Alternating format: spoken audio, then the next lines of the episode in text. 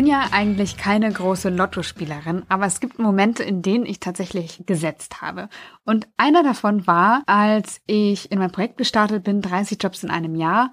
Und der andere war, als ich mich selbstständig gemacht habe, weil ich dachte, okay, wenn du jetzt hier den Jackpot knackst, dann brauchst du dir keine Sorgen machen. Also du läufst durch das Projekt durch und du wirst dich nicht verschulden, du machst dich selbstständig und hast am Anfang nicht den großen Druck. Und ja, es wird dich vielleicht überraschen, aber ich habe beide Male nicht gewonnen. Und trotzdem habe ich es überlebt und überstanden und im Rückblick bin ich auch ganz froh darüber, weil ich einfach sehr, sehr viel über das Thema Geld, Geld verdienen, sich selbst verkaufen, die eigene Leistung verkaufen gelernt habe. Und das hätte ich alles nicht, hätte ich einfach das Geld bekommen und ähm, hätte mich damit nicht auseinandersetzen müssen. Denn es war tatsächlich so, dass es am Anfang meiner Selbstständigkeit schon schwierig war für mich und ich manchmal nicht wusste, wie ich im nächsten Monat meine Miete zahlen können würde und äh, deswegen war es gut einfach, mich mit dem Thema auseinanderzusetzen, weil ich auch gemerkt habe, ich habe den einzigen Fokus wirklich drauf gelegt, Erfüllung zu finden, erfüllt zu arbeiten, weil mir das einfach so sehr gefehlt hat vorher und ich habe diesen anderen Blick gar nicht mehr gehabt und das war eben auch nicht gut.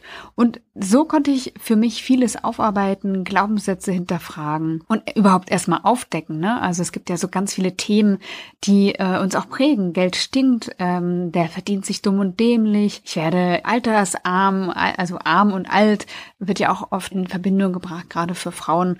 Und es gibt da ganz viele Glaubenssätze, die wirken und tatsächlich auch Einfluss nehmen auf die Lebensrealität, die wir dann im Endeffekt haben. Und damit damit habe ich mich auseinandergesetzt und bin sehr, sehr froh, weil ich für mich da einen anderen Umgang und einen anderen Glauben gefunden habe damit. Und jemand, der das auch getan hat, und zwar nochmal deutlich intensiver, als ich es getan habe, das ist Stephanie Reiser. Stephanie Reiser hat ein Buch geschrieben. Es heißt, wie ihre Firma auch, nämlich Millionärin von nebenan. Und sie sagt, Geld verdienen, das geht auch für Frauen und zwar auf eine sympathische Art und Weise. Und wie das geht, das verrät sie in ihrem Buch, aber auch heute in diesem Podcast mit mir. Mein Name ist Janike und ich wünsche dir viel Freude bei Kopf, Herz, Erfolg, dein Podcast für eine erfüllte Karriere. Heute zu Gast bei mir im Podcast ist Stefanie Reiser. Stefanie, wie geht es dir? Mir geht's super. Ich freue mich, dass ich hier bin. Hallo. Das äh, war ja bestimmt nicht immer eine Antwort, die du geben kannst. Also ich meine, kennen wir alle, ne? Mal gibt's schlechte Tage, mal gibt's gute Tage. Ich habe ja dein Buch auch gelesen und da hattest du ja mal eine Phase, wo es mehrere schlechte oder schwierige Tage, sag ich mal, ging. Das war oder muss vor 2018 gewesen sein. Genau. Oder bis, ja, genau, Frühjahr 2018. Ich glaube, dann hätte ich auch, also entweder ich hätte halt gut gesagt, so wie jeder gut sagt, ähm, oder ich hätte angefangen, mich zu beschweren, wahrscheinlich in Anführungsstrichen, oder so, das heißt jammern, aber halt so über die Situation irgendwas gesagt, genau. Was war damals los?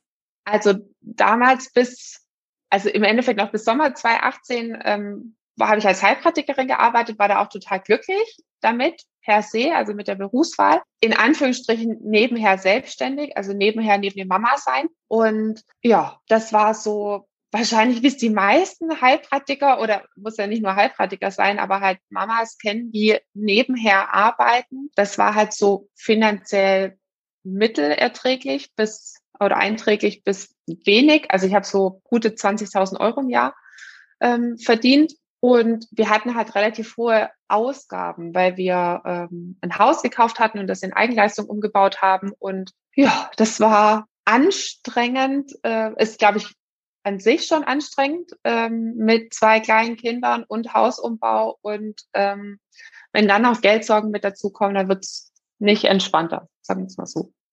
Ja, ich kenne das auch ein bisschen mit den finanziellen Sorgen. Ich habe mich ja 2016 selbstständig gemacht und gerade in der Anfangszeit, das habe ich da eher auch nebenbei gemacht, also äh, so auf einer geringen Flamme, Sparflamme sozusagen. Und ich weiß noch, dass ich da am Anfang nicht wirklich wusste, ob ich im nächsten Monat meine Miete zahlen könnte. Ich kenne das, dass es ein Stück weit belastend sein kann. Ich kenne das auch und, und kriege das mit von vielen. Äh, wie bist du damals aus äh, deiner zumindest finanziell angespannten Situation herausgekommen? Also ehrlich gesagt so ganz unerwartet und mein mein Weckruf war äh, ein Satz, den meine damalige Heilpraktikerin und so ein bisschen Mentorin zu mir gesagt hat, weil ich der halt erzählt habe, dass wir uns, also wir, mein Freund und ich, uns einfach so viel gestritten haben und dass wir einfach nur noch arbeiten, die, die ganze Zeit. Und dann hat sie halt gesagt, Stefanie, wenn du so weitermachst, dann brauchst du bald kein gemeinsames Haus mehr. Also, weil Ne, dann früher oder später seid ihr einfach nicht mehr zusammen. Und es gibt ja manchmal so Sätze irgendwie. Ne? Man hat hundertmal, hat es wahrscheinlich schon vorher irgendjemand gesagt und da ist es dann auf endlich äh, irgendwie mal angekommen, wo ich so gesagt habe, ich muss was ändern. Ne? Wir machen uns kaputt. Also auch mit den, den Kindern, das macht überhaupt keinen Sinn. Und dann hat mir eine Bekannte erzählt, dass sie ab und zu auf Facebook Werbung schaltet und ich soll mir doch das mal irgendwie anschauen. Ich so, mhm. Ich war kein großer Fan von Social Media, habe das überhaupt nicht genutzt, habe dann irgendwie mein Profil, was ich mal Anfang vom Studium äh, gemacht habe, irgendwie wieder reaktiviert und habe dann so eine Werbung angezeigt bekommen, von wegen erfolgreich als Selbstständige. Habe mir da das Webinar angeschaut und das fand ich so schlüssig, was da erzählt wurde. Da hatte ich dann noch so eine Beratung gebucht und die hat es eben auch an meinem Business Case sozusagen mir vorgestellt, wie das bei mir gehen kann. Und das fand ich alles total schlüssig. Genau, dass ich dann damals ähm, da für mich einen absurd hohen Betrag investiert habe, aber auch nur tatsächlich, weil ich diese Strategie so sinnvoll fand. Also ich habe dann, ne, ich bin Schwäbin, ich rechne das alles immer durch und ich habe damals 80 Euro die Stunde genommen und habe schon gedacht, ne, wenn ich das auf 120 Euro erhöhe, also sind 40 Euro mehr. 8000 Euro hat das, äh, hat das Coaching gekostet. 8000 durch 40 sind 200. Habe ich gedacht, okay, ab der 200 ersten Stunde bin ich im Plus. Ich werde sicherlich mehr als 200 Stunden noch als Heilpraktikerin arbeiten, wird gekauft. Also ich habe es wirklich so ganz betriebswirtschaftlich durchgerechnet und genau, und dann habe ich äh, das gebucht und das war dann zwar anders als erwartet, aber das war so mein mein erster Schritt, also dieser Wake-up-Call da von meiner Heilpraktikerin, wo ich so gedacht habe, okay, also so kann es nicht weitergehen. Und dann habe ich eben ein, selber ein Business-Coaching gebucht, um mich zu verändern. Genau. Was hat dein Mann gesagt, als äh, du in einer finanziell angespannten Situation nochmal 8000 Euro rausgepfeffert hast? Äh, also äh, so ganz lustig, ich habe das gar nicht mehr so in Erinnerung gehabt, aber er hat mir das dann erzählt. Wir hatten uns kurz davor mal wieder völlig in der Wolle gehabt wegen Pflastersteinen, also wir, wir unseren Hof machen lassen mussten und er wollte irgendwie einen teureren Pflasterstein als ich und wollte den aus meinem Rentenfonds bezahlen. Das war halt das einzige Geld, was wir noch hatten. Und dann habe ich so gedacht, ja, ist klar, gell? Ich tausche meine Rente gegen, gegen, dass du einen besseren Pflasterstein hast, auf gar keinen Fall. Also wir haben uns richtig in die Wolle gekriegt. Und dann habe ich halt gesagt, ich muss mit ihm reden. Dann hat er wahrscheinlich schon irritiert geguckt. Und dann habe ich gesagt, ich will unseren Rentenfonds auflösen. Und der Lukas hat mir dann später. Er hat sich gedacht, hier, jetzt kommen die Pflastersteine. Nee, er hat sich gedacht, ich will mich von ihm trennen. Ah. Ähm, also, weil er halt so gedacht hat, wenn ich den auflösen will, dass ich mich von ihm trennen will. Und deswegen war der, war der wahrscheinlich nachher voll glücklich, dass ich nur gesagt habe, ich will 8000 Euro für ein Coaching und nicht, dass ich mich trennen will. Ähm, das habe ich natürlich damals überhaupt nicht gedacht. Also trennen ist dann überhaupt nicht für mich zur Debatte. Und wahrscheinlich war der Lukas, hat der, hätte der bei allem Ja gesagt, Hauptsache nicht, nicht Trennung. Äh, eine ganz lustige Geschichte, finde ich. Also der hat mich natürlich schon erstmal für völlig verrückt erklärt. Also erstens, dass ich das aus diesem Konto rausnehmen will, was ich vorher halt, ne, also was einfach sozusagen nicht existent war. Und das zweite, dass ich 8000 Euro ausgeben will. Und dann ist der Lukas aber so ein Typ, also der hat dann so gesagt, dass er mir halt vertraut. Also ich habe noch nie irgendwas in den Sand gesetzt. Ich bin, wie gesagt, alles, was mit Geld angeht, sehr diszipliniert und so. Also das heißt, wenn ich irgendwas ausgeben will, dann hat es Hand und Fuß. Und das hat ihm sozusagen gereicht. Ich hätte ihm ja auch nicht mehr sagen können. Ich wusste ja nur so von wegen, okay, ich, wir, wir werden das so und so und so machen. Ich brauche das Geld. Arg viel mehr wusste ich ja jetzt gar nicht. Genau. Jetzt wollen natürlich, schätze ich zumindest, alle HörerInnen wissen, was war jetzt das Geheimnis? Also was, was hast du da gekauft? Was hast du bekommen? Was anderes, als was ich gekauft habe, sagen wir es so. Oder was heißt was anderes? Ähm, wir haben das schon gemacht, alles, was da besprochen wurde, also mit Positionierung und Facebook-Werbung. Und also damals, das werde ich jetzt auch immer gefragt, so kann man das heute auch noch so machen? Nee, das kann man heute nicht mehr so machen. Also, oder beziehungsweise es funktioniert anders. 2018 war waren Facebook-Gruppen organisch, also das heißt unbezahlt oder mit einem relativ kleinen Budget, einfach das der Hit schlechthin. Was weiß ich, was heute vielleicht TikTok ist oder wahrscheinlich irgendwie schon fast war. Es geht ja irgendwie immer schneller, bis ich irgendwas mitkriege an Trends, sind die eigentlich schon fast wieder äh, vorbei. Von daher, klar, kann man heute das dann in der Facebook-Gruppe machen, aber es hat ganz andere Voraussetzungen als damals. Heute gibt es andere Medien, mit denen das gehen würde. Also das haben wir schon alles gemacht. Das war jetzt aber nicht der Gamechanger. Also das werde ich halt immer gefragt, ne, wie genau hast du das dann gemacht, dass du das Geld verdient hast? Und ich glaube immer nicht daran, dass es Strategien sind. Also klar, brauche ich Strategien. Das ist für mich so wie ein Werkzeug. Und wenn ich letztendlich die beste Einstellung habe, wenn ich jetzt mit dem Hammer nicht irgendwann auf den Nagel draufhaue, dann passiert halt nichts. Also auch wenn ich mir mich total motiviert habe, dass ich diesen Nagel ins Holz reinkriege, ne? also einmal beim Hammer draufhauen muss ich halt wenigstens. Für mich war diese Zauberformel oder der das Verändernde, dass ich tatsächlich mein komplettes Denken zu Geld zum einen, aber auch zu Sichtbarkeit und zu Verkaufen ähm, oder was heißt Verkaufen? Ich rede lieber von Kundengewinnung geändert habe und das hat mich dann sozusagen in die Lage versetzt, Menschen einfach zu begeistern und weil ich so auf eine völlig praktisch unbekümmerte Art und Weise Menschen für mich und mein Angebot begeistern konnte, haben die halt einfach auch gekauft wie die Wahnsinnigen, in Anführungsstrichen. Ja, genau. Okay, das heißt, wenn ich das richtig verstehe, steht ja auch im Buch, ja, in Wirklichkeit weiß ich es natürlich schon, aber dann die 120 Euro in der Stunde erreicht als Heilpraktikerin, sondern noch viel mehr. Genau, also mein ursprünglicher Plan war ja tatsächlich meine Heilpraktikerpraxis vollzukriegen. Und damit, ich wollte ein Jahresgehalt von 80.000 Euro. Das fand ich so unfassbar viel Geld. Und ich habe mir das aber mal ausgerechnet, wie viel ich dafür arbeiten muss. Und das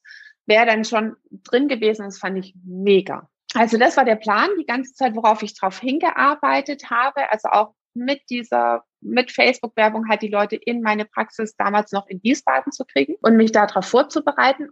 Und durch diesen ganzen Prozess aber, also mich mit, mit Geld zu befassen, mich vor allem mit mir zu befassen und ähm, weil ich war ja diejenige, die die Praxis nicht zum Laufen gekriegt hat. Also was, was denn mein Anteil von dem, warum ich mich denn nicht gerne präsentiere, warum ich denn immer wieder um den Preis herum diskutiere, warum ich denn einfach auch nicht sichtbar sein will. Also in diesem ganzen Prozess hat sich was bei mir geändert, weil ich aus einer 25-jährigen Diätgeschichte komme. Ähm, also ich habe früher mal viel mehr gewogen und ähm, das hat einfach für mich ganz persönlich nicht auf meinen Selbstwert äh, eingezahlt und auch nicht auf meine Lust, mich zu zeigen und auch nicht auf mein Selbstbewusstsein, halt mich zu zeigen, geschweige denn irgendjemand anzubieten, in Anführungsstrichen. Und ich habe für mich in dem, in diesem Prozess gemerkt, von wegen, ich muss sichtbar werden, um mehr Menschen für mich als Heilpraktikerin zu gewinnen, gemerkt, dass es halt was mit mir und meinem Körperbild zu tun hat, warum das alles nicht funktioniert. Und dann habe ich tatsächlich in dieser ganzen Arbeit mit mir selber mein Körper, mein Gewichtsthema gelöst. Also die, die waren halt bei mir so verkoppelt äh, zwischen mehr Geld verdienen und ja, meine Körperthematik. Und als ich meine Körperthematik gelöst hatte, war das dann auch auf einmal so, dass ich halt dann auch kein Problem mit Sichtbarkeit hatte. Aber das war für mich nach 25 Jahren, das war ja wie eine, eine Neugeburt in Anführungsstrichen. Und dann habe ich so gesagt, also wenn ich jetzt frei raus sagen darf, scheiß auf Heilpraktiker, ne? Also das muss die Welt wissen. Ist ja wohl unfassbar, dass ich jetzt binnen von zwei, drei Monaten dieses Thema hinter mir gelassen habe. Und dann auf einmal auch nicht nur sozusagen mich selber nicht mehr total fertig gemacht habe und irgendwie voll hässlich fand, sondern dass ich es auch noch so hingedreht habe, dass ich auf einmal essen konnte, was ich wollte und nicht zugenommen habe. Also da habe ich so gedacht, nee, ich mache das. ich bringe das bei, weil auch durch meine ganzen Ausbildungen davor, so in und um den Heilpraktiker, war einfach auch viel, soll man sagen, so Coaching, Gesprächstherapie, Fähigkeiten damit drin. Und dann habe ich das angeboten. Genau.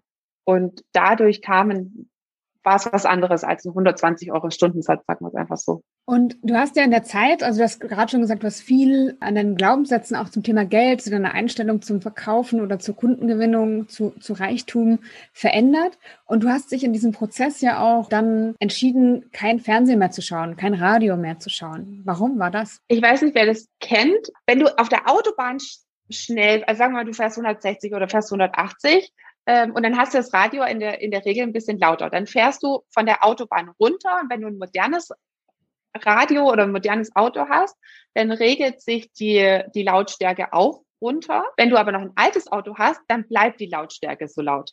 Ne, obwohl du jetzt auf einmal nur noch 30 oder 50 fährst. Und dann empfindest du das als voll stressig, so laute, so lautes Radio, wenn man halt, wenn das Auto nicht mehr so laut ist.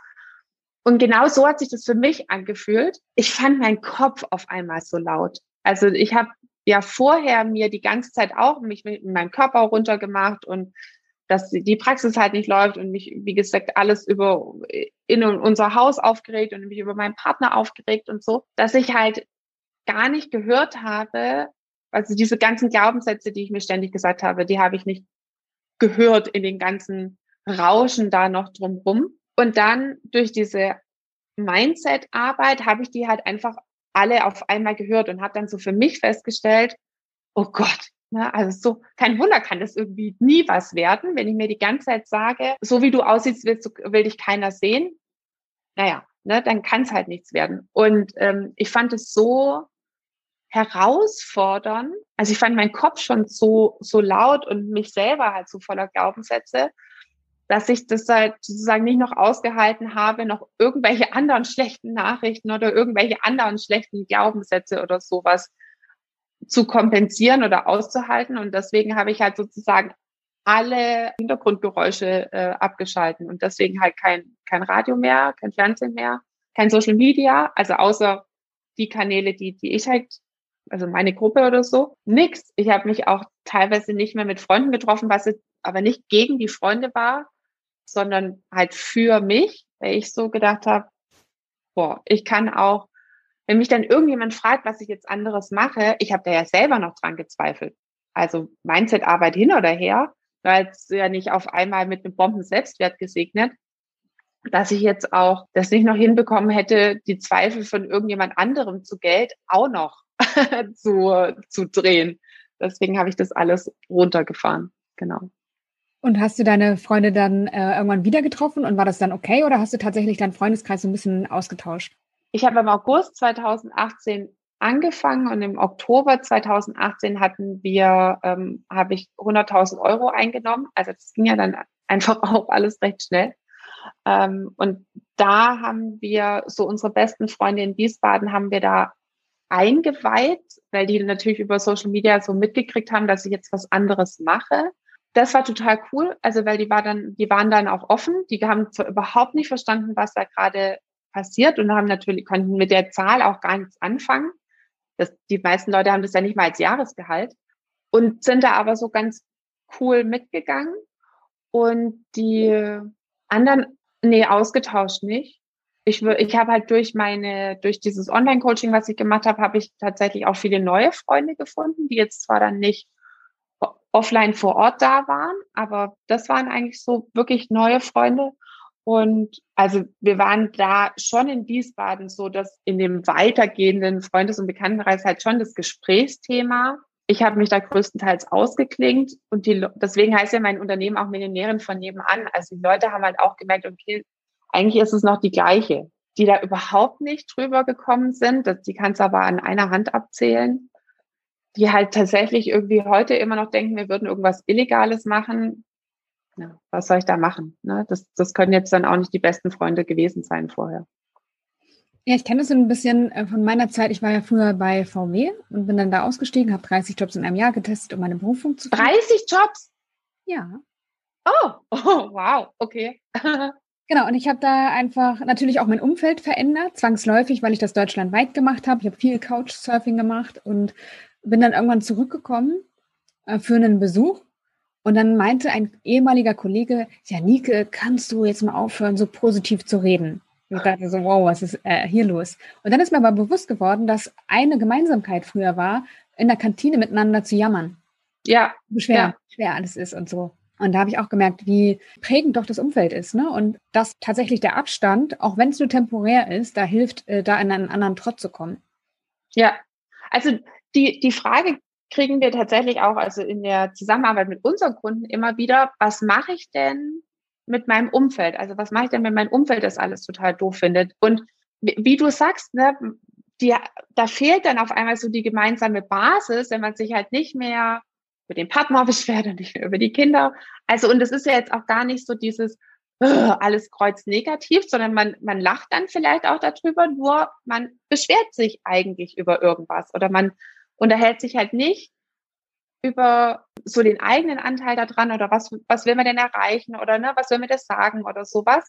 Und ich kann das auch verstehen, dass es für die anderen Leute halt schwierig ist, weil es also schwierig aufgrund von ungewohnt, weil die das halt nicht verstehen, warum man nicht mehr das macht, was man doch jahrelang zusammen gemacht hat. Und ich glaube auch, dass äh, natürlich ein Stück weit, dass ihr Verhalten und ihre ja, Routinen auch in Frage stellt, ein Stück weit. Ne?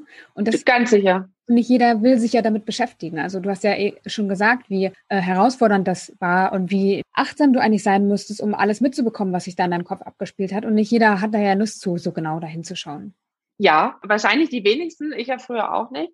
Und manchmal habe ich es einfach so gemacht, wir haben es halt dann ausgeklammert. Ich sag immer, wenn wenn es mein, mein Freund nicht geben würde und wenn Leute mir nicht auf Social Media folgen, dann wüsste niemand, was ich mache. Also ich rede privat eigentlich überhaupt nicht über Geld oder über sonst irgendwelche Sachen. Ähm, ich finde mich selber überhaupt nicht, also nicht so wirklich spannend.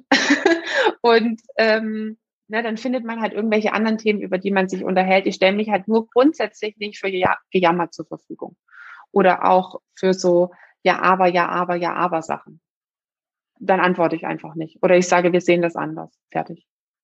Was hat denn dieses nicht mehr jammern oder sich nicht belasten mit zum Beispiel schlechten Nachrichten zu tun mit Geld? Also grundsätzlich gibt es natürlich einfach auch ganz viele schlechte Nachrichten zu Geld oder schlechte Nachrichten zu wie Reiche, die Reichen oder die, die die Macht haben, äh, irgendwas entscheiden. Das es zahlt natürlich alles auf unser nicht wirklich gutes Verhältnis zu Geld ein oder dass wir halt denken, ähm, also alle, die reich sind, sind korrupt oder so. Das sagt natürlich unser, unser, unser Unterbewusstsein, nee, nee, nee, also wir wollen nicht korrupt. Und wenn wir halt Geld mit korrupt verknüpfen, das heißt, wir vermeiden halt Geld, weil dann haben wir gleichzeitig korrupt vermieden. Bewusst sagen wir natürlich, was ist das für, ne, macht natürlich überhaupt keinen Sinn. Wir laufen aber halt alle nicht bewusst. Von daher ist es total cool, dass wir zu 95 Prozent unterbewusst sind, weil wir dann viel weniger denken müssen und halt tatsächlich unsere fünf Prozent auf irgendwas verwenden können, wenn wir zum Beispiel in eine fremde Stadt fahren. Ne, dann, das, dann kennen wir uns nicht aus, wir haben nichts, worauf wir zugreifen können. Das heißt, wir machen es bewusst. Und da machen ja dann die Leute auch aufs Radio leiser, weil sie sich halt konzentrieren müssen. Oder wenn du jetzt das erste Mal irgendein neues Programm ausprobierst oder sowas, dann läuft es auch bewusst. Und dafür brauchst du diese fünf Prozent. Alles andere läuft unterbewusst. Weil es würde viel zu viel Energie und Kapazität brauchen, Sachen jedes Mal wirklich zu überdenken. Und so ist es auch mit Geld. Deswegen alles, was man so von außen abschalten kann, ne, ist halt ein, ein Faktor weniger, der halt dieses unterbewusste Bild immer noch mal fördert. Genau daher würde ich das sagen. Und das andere ist, dass ja Geld wahrscheinlich halt nur ein Faktor von Selbstwert ist oder von, von Selbstbewusstsein. Das Maß an Geld, was man einnimmt, korreliert nicht immer, aber korreliert oft auch so mit dem eigenen Selbstbewusstsein und mit dem eigenen Selbstwert. Also selbst wenn man irgendwas im Fernsehen anschaut oder sowas über destruktive Beziehungen, sage ich jetzt einfach mal, ne, oder wo Leute sich halt streiten. Also ich meine, im Fernsehen und sogar bei Kindergeschichten wird so oft gestritten wo ich auch immer wieder sage, nee, das hören wir nicht an, da streiten die mir zu viel, also halt zu meinen Kindern. Das ist ja auch alles was, was sozusagen nicht direkt mit Geld korreliert, aber was sich indirekt äh, Auswirkungen aufs Geld haben kann, weil das alles nicht darauf einzahlt, dass wir an uns glauben, dass wir das Gefühl haben, dass wir es wert sind, dass wir, dass es nicht irgendwie an Leistung gekoppelt ist, ja, genau. Ein Glaubenssatz, den ich ganz oft bei meinen Coaches höre, ist, wenn ich in einem Job arbeite, der mich erfüllt, dann werde ich damit kein Geld verdienen. Weil es typischerweise, uh. ja, mhm.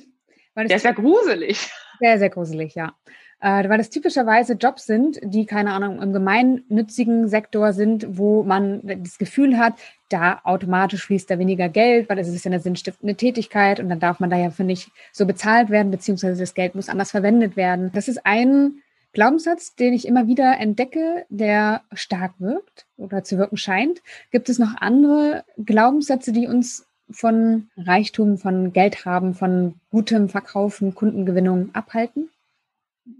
Wie viel Zeit hast du denn? Wahrscheinlich jetzt ungefähr noch 10.000 Glaubenssätze. Es gibt wirklich zig Glaubenssätze, also gerade die auch in die, diese Richtung gehen. Ich weiß halt gerade tatsächlich so ein bisschen, wenn ich die halt für mich nicht mehr habe, wenn dann irgendjemand so das, das sagt, dann bin ich tatsächlich, es war nicht gespielt, sondern ich war tatsächlich geschockt, ne, wie, woher diese Verknüpfung kommt. Und das, das Schlimme ist ja nicht nur, dass, dass, dass die Leute diese Verknüpfung haben, sondern dass sie sie wirklich glauben.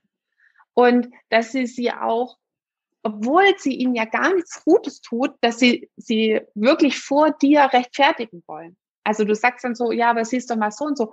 Ja, aber, ne? Also und nein, bei mir ist es so, also sie das das muss dann auch noch bestehen bleiben, wo du dir echt denkst so, aber das ist doch total absurd. Warum warum willst du mir denn beweisen, dass es tatsächlich so ist, dass wenn du einen erfüllenden Job hast, dass du damit dann kein Geld verdienen kannst? Und ich finde diese Perversität in Anführungsstrichen muss den Leuten erstmal bewusst sein, dass es nicht nur der Satz an sich ist, der ihnen überhaupt nicht gut tut, sondern dass sie andere auch noch davon überzeugen wollen, dass es tatsächlich so ist, obwohl es ja für sie viel besser wäre, wenn die anderen recht hätten. Also dann, das ist auch so eine Komponente halt, ähm, dass wir gelernt haben, dass es total wichtig ist, Recht zu haben. Also weil sozusagen, wenn wir uns täuschen, dann ähm, ist es irgendwie gefährlich also so, so ganz unterbewusst. Und dabei wollen wir manchmal bei Sachen recht haben, wo wir gar nicht recht haben, wo es gar keinen Sinn macht, eigentlich recht zu haben. Also ich sage auch ganz oft zu meinem Freund, wenn ich mir gerade irgendwas nicht vorstellen kann, aber er sich das vorstellen kann, dann sage ich auch ganz oft, oh, ich würde mich liebend gern täuschen. Ne? Oder bitte hab du recht, ich täusche mich echt gerne, ähm, weil das ist ja viel besser für unsere Gesamtsituation. Das finde ich schon mal ein ganz spannendes Thema, wo man mal hinschauen darf. Also auch jetzt vielleicht, wenn deine Kunden oder wer auch immer das halt hört und sich das sagt, den habe ich auch. In Zukunft irgendwie irgendjemand sucht, der einem beweist, dass man nicht recht hat. Das wäre eine total coole Idee. Das Zweite, zu dem, noch kurz bei dem Satz zu bleiben, ist, wir kriegen die Frage auch oft gestellt, das ist eigentlich mit die häufigste, dass die Leute sagen, na ja, aber bei mir geht es nicht, weil ich den Familienstand habe, so und so viele Kinder, so und so alt bin, in der Branche arbeite, den Beruf habe, keine Ahnung. Ne? Es gibt, die einen sind zu alt, die anderen sind zu jung, die anderen haben den Beruf, die anderen haben den Beruf, die einen haben keine Kinder, die anderen haben Kinder. Es geht auf jeden Fall immer nicht, egal wie. Und das kann schon sein, dass es halt manchmal nicht direkt naheliegend ist oder dass es nicht der dass sie selber kein direktes Konzept haben, wie kann ich jetzt zum Beispiel als Yoga-Lehrerin oder als Heilpraktikerin oder sowas, ne, wie kann ich da auf ein höheres Einkommenslevel kriegen? Und da finde ich es einfach schon total spannend, was die Mindset, also wenn man es wörtlich nimmt, die Mindset-Arbeit machen kann, dass man mal außerhalb von den bekannten Strukturen denkt und was da dann schon alles möglich ist. Und dann gibt's ja immer noch mal die Möglichkeit, dass man nicht nur Geld ein, also sein Einkommen nicht nur erhöht über seine Einnahmen aus der Kundengewinnung, sondern man könnte sich ja auch mal mit Geld hinsichtlich investieren zum Beispiel beschäftigen. Und da denken auch viele nicht dran, weil sie halt denken, ja, dafür brauche ich aber 5, 10, 20, 50.000 Euro. Das stimmt ja auch alles nicht. Das habe ich jetzt damals nicht gelernt, da habe ich mich erst mit der Zeit mit befasst. Aber da hat sich niemand früher in meinem Freundeskreis mit befasst. Also mit Geld für sich arbeiten lassen und dass es ja noch einfach andere Einkommensarten geben kann. Da war, wenn, dann vielleicht nochmal da irgendwie sich eine Eigentumswohnung zu holen oder so. Und dann kam meistens schon, ja, dafür ist kein Geld da. Also von daher, den Glaubenssatz nehme ich auf gar keinen Fall den du gerade gesagt hast. Und ich würde auch jedem sagen, dass es auf Deutsch ein Scheißglaubenssatz ist, den ich sofort widerlegen kann. Genau. Ich habe auch mit einer Freundin über dein Buch gesprochen, weil ich mich äh, ja vorbereitet habe und es gelesen habe und dann mit ihr so ein bisschen gesprochen habe. Und sie meinte, ja, aber für mich geht das nicht, weil ich ja äh, Lehrerin bin äh, und das ja. möglich. Ist das für Sie nicht möglich? Das kommt auf Sie an, würde ich sagen. Also grundsätzlich ich habe aufgehört, Leute davon überzeugen zu wollen, dass es für sie funktioniert. Also wenn nehme an, ich hätte mich mit ihr unterhalten, in welchem Kontext auch immer. Und sie hätte mir die Frage gestellt, wie ist es für mich möglich? Dann hätte da draußen cooles Brainstorming werden können und sie wäre danach 100 Prozent davon überzeugt gewesen, dass es für sie auch geht. Wenn jemand sowas sagt, ja, aber für mich ist es nicht möglich, dann sage ich ja, okay. Ich muss ja niemand davon überzeugen. Ich gewinne Menschen gerne für, ähm, für das Thema, wenn sie mir eine offene Frage stellen. Also weißt du, was ich meine? Also es kommt so ganz oft, also ich merke das schon, dass es insgesamt eine Gesprächsaufforderung ist, dass die Leute sagen, ja, aber, aber für mich kann das nicht gehen. Oder was sagst du da dazu? Also da sage ich gar nichts da dazu. Alles hat ein Vor- und Nachteile-Set. Also ne, jede Entscheidung, die wir treffen, hat immer Vorteile, Nachteile. Und ähm, wir entscheiden uns für die, wo uns die Nachteile am wenigsten, also am, am wenigsten stören und wo uns die Vorteile am meisten klar sind oder wo wir die Vorteile halt am tollsten finden. Und so ist bestimmt auch bei dem Beruf Lehrerin. Und dann kann man halt sozusagen schauen, was gibt's für Einkommensströme, die für sie funktionieren, abgesehen von ihrem Einkommen. Oder was genau gefällt ihr an dem Beruf Lehrerin? Und wenn sie jetzt sagt, zum Beispiel eine Zusammenarbeit mit Kindern oder einfach irgendwie was beibringen oder sowas, könnte man auch schauen, ob es diese Qualitäten in einem anderen Beruf gibt, der nicht einkommensgeregelt ist. Das wäre die zweite Variante. Die, wenn sie jetzt aber zum Beispiel sagt, ja, mir, mir gefällt das sichere, geregelte Einkommen, also bis zur Rente, ne, verbeamtet, dann kannst du halt auch gucken, okay, was gibt dir dieses sichere, geregelte Einkommen? Ja, es gibt mir Sicherheit kannst du natürlich schon gucken, was kann man denn noch machen, dass du dieses Gefühl behältst, unabhängig von äußeren Strukturen. Also das haben ja auch ganz viele Angestellte, die sagen, ja, Angestelltentum ist aber viel sicherer als Selbstständigkeit. Das würde ich jetzt heute so nicht mehr unterschreiben. Hat ja auch das letzte Jahr gezeigt, dass viele sichere Jobs dann auf einmal halt doch un, äh, gekündigt wurden oder in Kurzarbeit gegangen sind. Wobei ich jetzt gar nicht sagen will, irgendwie, dass Selbstständigkeit der heilige Gral ist. Ich finde es völlig okay und ähm, auch super, dass viele Leute angestellt sein wollen, auch völlig nachvollziehbar. Ich würde trotzdem immer so ein bisschen dieses Sicherheitsdenken halt nochmal überdenken und es halt schöner finden, wenn es aus einem selbst herauskommt und man den Job einfach gerne macht, weil man ihn gerne macht und nicht nur, weil er bezahlt wird. Und dann gibt es so viele andere Möglichkeiten, wie Geld zu mir kommen kann. Lotto spielen? Unter anderem äh, kann, kann, man bestimmt auch machen. Das wäre jetzt wahrscheinlich nicht mein Konzept, was ich wählen würde. Ich, ich mag auch lieber Konzepte, auf die ich in irgendeiner Weise Einfluss nehmen kann, sozusagen. Wir haben gerade so ein bisschen über das Mindset gesprochen von meiner Freundin auch in dem Fall. Und du hast gesagt, eine offene Fragestellung. Wie kann das für mich möglich sein? Würde dir einen guten Einstieg erlauben? Was kann man noch machen, um sein Mindset da zu verändern oder zu öffnen? Also ich finde den ersten Schritt davor immer, dass man vielleicht mal anfängt, sich überhaupt dieser Sätze bewusst zu werden. Also sowas wie, das geht für mich nicht. Wer sagt es? Gilt es, also stimmt es zu 100 Prozent für mich? Gilt es immer? Also das sind so, so ganz, ganz gute Fragen. Aber der, der erste wäre natürlich, dass man merkt, was man da redet und wenn man es gesagt hat, dann halt mal für sich zu überprüfen, wie gesagt, stimmt das, stimmt das für mich, stimmt das in jeder Situation? Und will ich das halt weiterhin glauben? So würde ich anfangen, weil dann challenged man so ein bisschen sein eigenes Denken. Nur vorher, wie gesagt, muss es mir halt immer auffallen. Also ich hatte auch letztens eine Freundin da, was hat sie gesagt? Irgendwie irgendwas von Gehaltserhöhung, dass sie sich auf irgendeine andere Stelle bewerben könnte oder so. Und hat sie gesagt, ja, aber also weil so viel Geld brauchen wir ja auch gar nicht. Und ich habe mir nur so gedacht, so, äh, warum sagt sie das? Ne? Also sie, sie muss nicht die Stelle annehmen, wenn sie ihr nicht gefällt. Nur das Argument von wegen, so viel Geld brauchen wir ja gar nicht. Wieso sagt man sowas? Also man kann es ja auch haben dürfen, ohne es zu brauchen.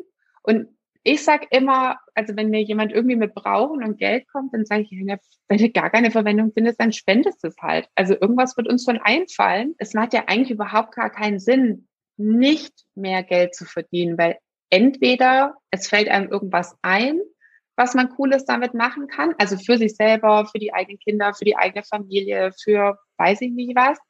Und sonst gibt's echt viele coole Projekte, die man unterstützen kann. Das finde ich schön. Ich hatte auch neulich ein Gespräch, ein Podcast-Gespräch mit der Claudia Kimmich, die so Gehaltsverhandlungstraining macht. Und die sagte auch, dass sie viele Frauen auch als Kundinnen hat. Und die sagen dann, ja, aber das brauche ich gar nicht. Und dann hat sie auch gesagt, ja, wenn du es nicht brauchst, dann holst du dir trotzdem und spendest halt. Ja, genau. Du schreibst in deinem Buch auch von dem Gesetz der Anziehung und vom Manifestieren und es mutet ja so ein bisschen esoterisch fast an. Ich weiß nicht, ob du das unterschreiben würdest, aber vielleicht können wir da trotzdem nochmal drauf eingehen und du erklärst, was sich dahinter verbirgt und warum das so wichtig ist für das Reichwerden. Ich würde super kurz äh, gern mit einer Geschichte da einsteigen, weil mit dem eh so, weil ich genau das selber auch gedacht habe. Ich habe bei einer Freundin, ich weiß nicht, wann das war, 2006 oder so, sieben, mal tatsächlich das Buch The Secret ähm, halt gesehen, habe das irgendwie so aus dem Regal raus mir nur den Klappentext hinten durchgelesen, also den Rückseitentext und habe es dann mit einem Augenverdrehen wieder zurückgestellt und habe so gedacht, ja, ne, ist klar. Also vom Wünschen und Wollen bezahlen sich auch eben keine Rechnung.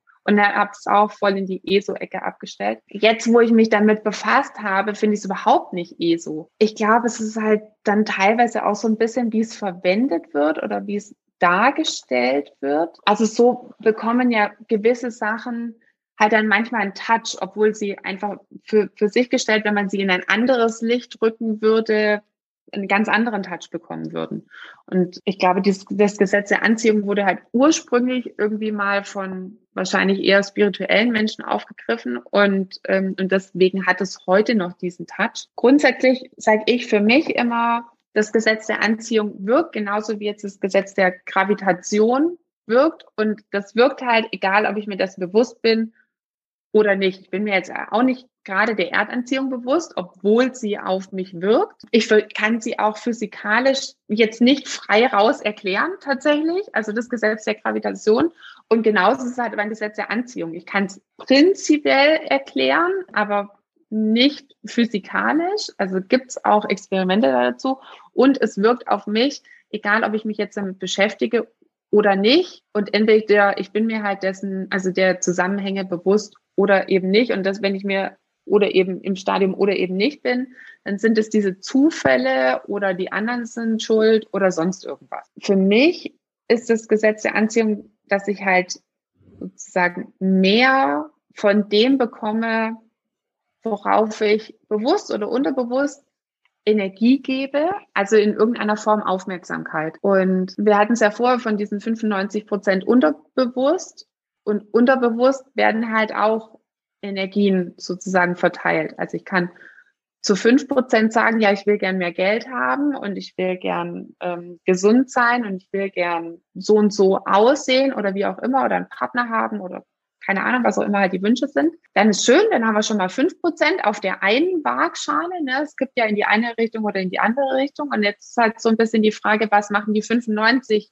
Prozent und wo legen die halt ihr Gewicht drauf? Kriege ich halt mehr von dem einen oder kriege ich mehr von dem anderen? Und wenn die 95 Prozent sagen, wir finden Geld doof, dann legen die halt ihre 95 Gewichte auf die andere Seite und dann habe ich halt das Ergebnis von, ich habe nicht so viel Geld in meinem Leben deswegen ist so diese ganze Mindset- und Bewusstseinsarbeit halt zu gucken, wo gehen diese 100 Gewichtteilchen hin. Also für mich ist das Gesetz der Anziehung immer wie so eine Waagschale, je nachdem, wo, wohin kippt's. Und dass ich halt schaue, sozusagen, wo ist meine Gewichtsverteilung? Wovon kriege ich dann halt tatsächlich mehr? Und da zu gucken, was sagt mein Unterbewusstsein zu Geld? Was sagt mein Unterbewusstsein zu Sichtbarkeit? Was sagt mein Unterbewusstsein zum Thema Selbstwert? Was sagt mein Unterbewusstsein zu, wie möglich ist es, dass ich das erreichen kann?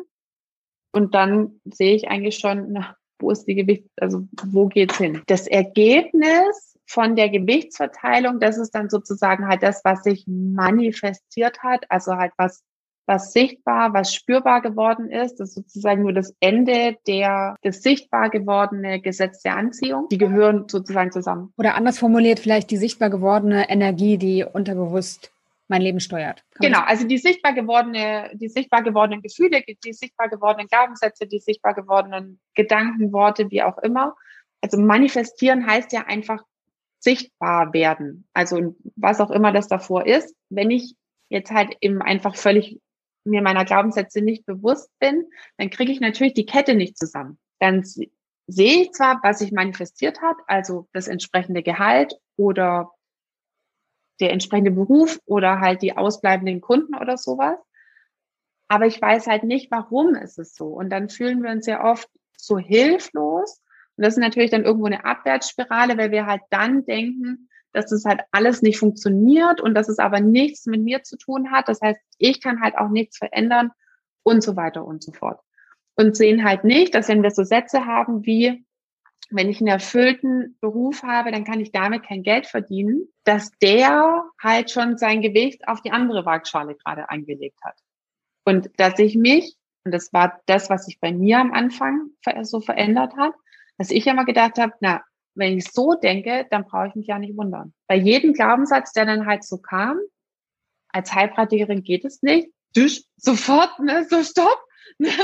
Ähm, wenn ich das denke, ist ja logisch, dass es nicht geht.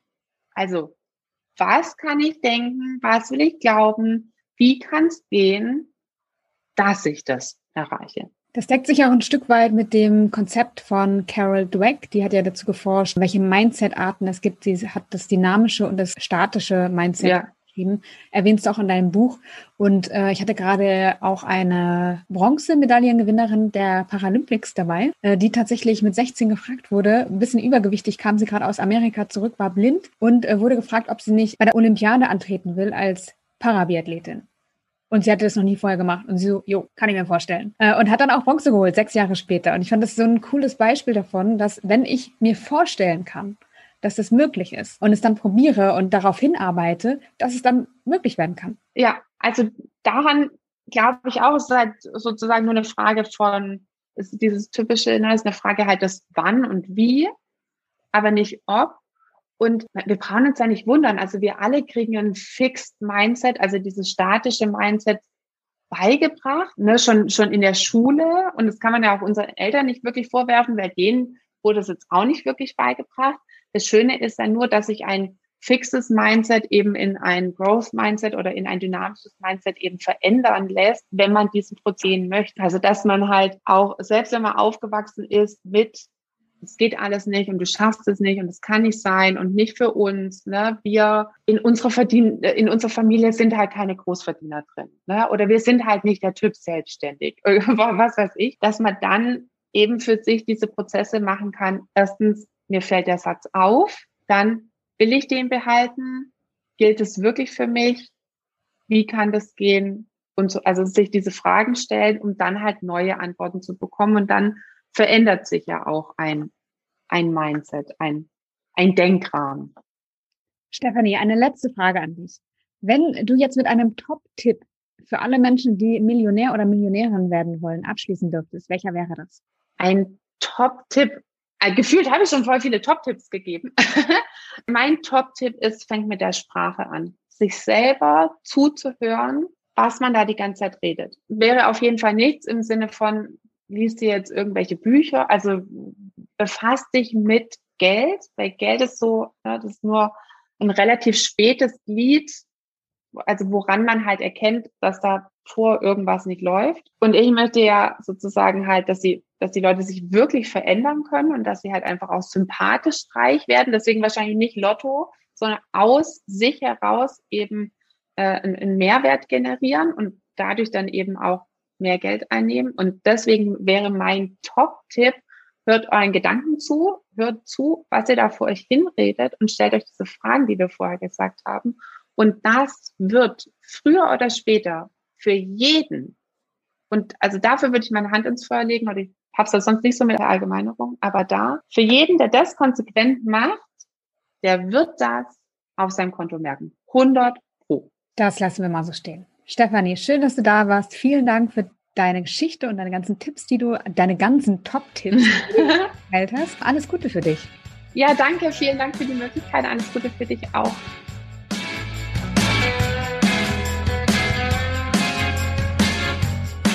Schön, dass du heute wieder dabei warst. Ich hoffe, du konntest ein paar Impulse für dich mitnehmen. Ich freue mich über dein Feedback, über deine Fragen oder Anmerkungen und auch über deine Bewertung im iTunes Store.